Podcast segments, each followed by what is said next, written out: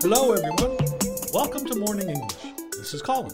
Hello, everybody. This is Cecilia. 欢迎大家收听早安英文。哎，Colin，摄影大师，跟你商量个事儿呗。 Uh, what? 你摄影技术这么高超，帮我拍组照片怎么样啊？ No problem. What style do you like? 哎呀，没有那么高的要求，还 style 不 style 的，你就随便拍嘛，想咋拍咋拍。那拍成这样的就行。 All right, let me see.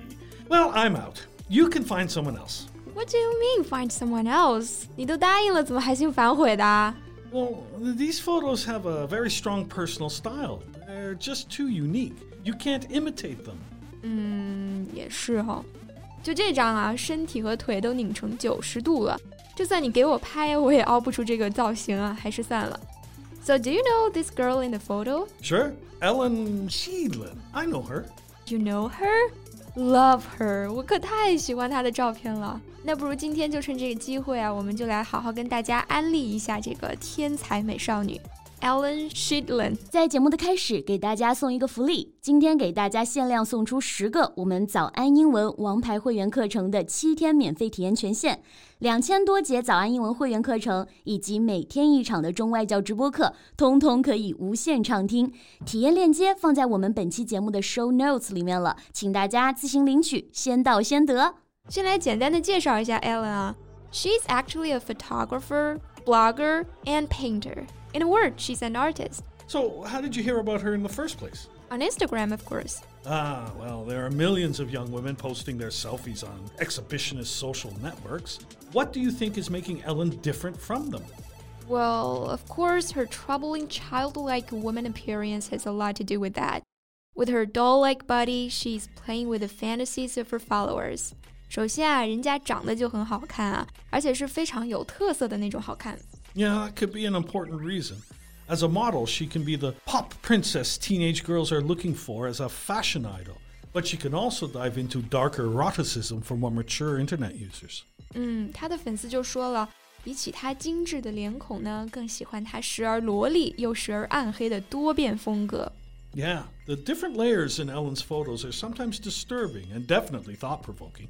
没错啊，你看她的照片呢，你就会有一个感觉，就是你会不由自主的去思考，你的思绪呢会跟着她照片里的故事和设计发散开去。那我们形容这样的作品啊，可以说这个作品非常的 thought provoking。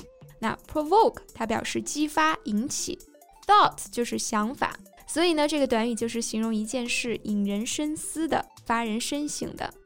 Yeah, I remember the feeling when I first saw her pictures. It was like being dragged into a creative, uh, weird, and whimsical fantasy world. Exactly, fantasy world. That's the word. 正如着名的艺术大师 Man Ray 所说的那句名言：“I would photograph an idea rather than an object, a dream rather than an idea。”与其拍摄一个东西，不如拍摄一个意念； 与其拍摄一个意念呢，不如拍摄一个幻梦。那 Ellen 的照片呢，就像一个个这样的幻梦。How about we play a game? Each of us name a word in turn that might well describe Ellen's photos. Okay, I'll go first. Whimsical. Hey, you stole my word. 我用了刚刚 Colin 讲的这个词啊，因为这个词用来形容 Ellen 的照片真的非常的贴切。它表示异想天开的，或者说离奇的、古怪的。Well, we can say that Ellen's photos have a whimsical sense of beauty. 嗯，就是说 Ellen 的照片呢有一种离奇的美感。We can also say Colin has a whimsical sense of humor. I'll take that as a compliment. It is a compliment. 好了，到你了。So what word will you use to describe her photos? Let's see. How about the word off the wall? She has a unique and off the wall universe in her pictures. Off the wall. That's an interesting expression. Can you explain what it means? Well, if you describe something as off the wall, you mean that it's unusual and rather strange, but in an amusing or interesting way. 啊，就是形容一个东西非常的不同寻常、稀奇古怪的。但是呢，刚刚 Colin 说了，这种不同寻常是有趣的、有意思的，所以它是一个褒义词啊。还是用 Colin 举例，Colin has an off-the-wall humor。 All right, all right. Uh, look, I, I think I may have to reflect on the way that I talk. What's wrong with my humor? 你怎么疑神疑鬼的呀？夸你呢。Oh, here's another word that just came to me surreal. Her conceptual pictures had surrealistic poetry. That's what I found in her work. Are you going to say that I have a surreal sense of humor? You said it, I didn't. 来看看 surreal 这个词啊，real 它表示真实的，那么 sur 这个前缀呢， 它可以表示超过，所以啊，surreal 就表示超现实的。 yeah, if you describe something as surreal, you mean that the elements in it are combined in a strange way that you would not normally expect, uh, like a dream. 没错，有的时候我们也把它说成是离奇的、怪诞的、梦幻版的。All right, your turn. Okay, last word. I would say playful. Hmm, playful. This could be used to describe both her works and the artist herself. Right. This young lady enjoys escaping reality and playing with absurd beauty. Play 大家都知道啊，它表示玩耍。那它的形容词 playful 就是爱玩的、顽皮的，或者说有趣的。因为你看她的照片就会发现啊，就是趣味性特别的足，一些稀奇古怪的想法天马行空，调皮的非常可爱。 Okay, so how long do you think it takes to take a photo like this? Make a guess. I have no idea. Two hours of a day? 我完全没概念啊。 The answer is 10 minutes. Ten minutes? Surprising, huh? Because the actual photo shoot itself is often brief. Much more time goes into the preparation, where she can spend up to a week gathering all the props you'll need. After a day of post production, the photo is ready to be shared with her avid followers. I see. 确实啊，看她的照片呢，你能想象到大量的工作得在前期阶段准备。那像这些奇奇怪怪的道具啊，还有这些超现实的布景啊，肯定都是要花了很多功夫才能准备得好的。那我也想问问你了啊，你比我专业嘛？你觉得 Ellen 成功的决定性因素是什么呀？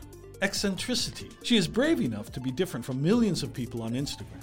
And that eccentricity is one of the key factors of her success. 嗯，确实啊， 当今社会讲的就是一个与众不同。以前古怪的东西啊，可能不为大家所接受啊，现在不一样了，越怪大家越喜欢。那这个 eccentricity 它就指古怪、怪异。For example, Cecilia has a reputation for eccentricity. I see what you're doing here，这是赤裸裸的报复啊！刚刚这个句子呢，就是说我以行为古怪而出名。行吧，古怪就古怪吧。I would love to be eccentric as long as I got to be as talented as Ellen. Well, that's a bargain. A few strange looks for priceless talent. Ah, talent. That's the only reason I sometimes get envious of. 真的很羡慕这种天赋型选手啊，可以自由自在的在创作的世界里遨游。I wish I could let my imagination run wild and get carried away in fantasy. Well, you may have your own talent, only it's not in photography. You can be like her as long as you allow yourself to fully explore an idea and not let it go until your vision is completed. 嗯，希望我能做到啊。Ellen 她也说了，希望她的作品给大家带来灵感和力量。She hopes her works can allow people to stop being afraid of being different and improve their mood. 希望大家都能尽情的做自己，让自己的才华呢有朝一日能为世界所看见。 好了，今天的节目就到这里。 So, thank you for listening to the eccentricity of Cecilia. this is Colin. Thanks for Colin's eccentric humor. This is Cecilia. See you next time. Bye. 今天的节目就到这里了。如果节目还听得不过瘾的话，也欢迎加入我们的早安英文会员。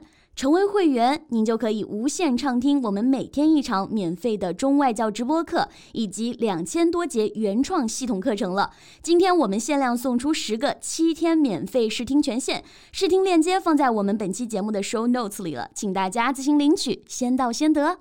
This podcast is from Morning English. 学口语就来早安英文。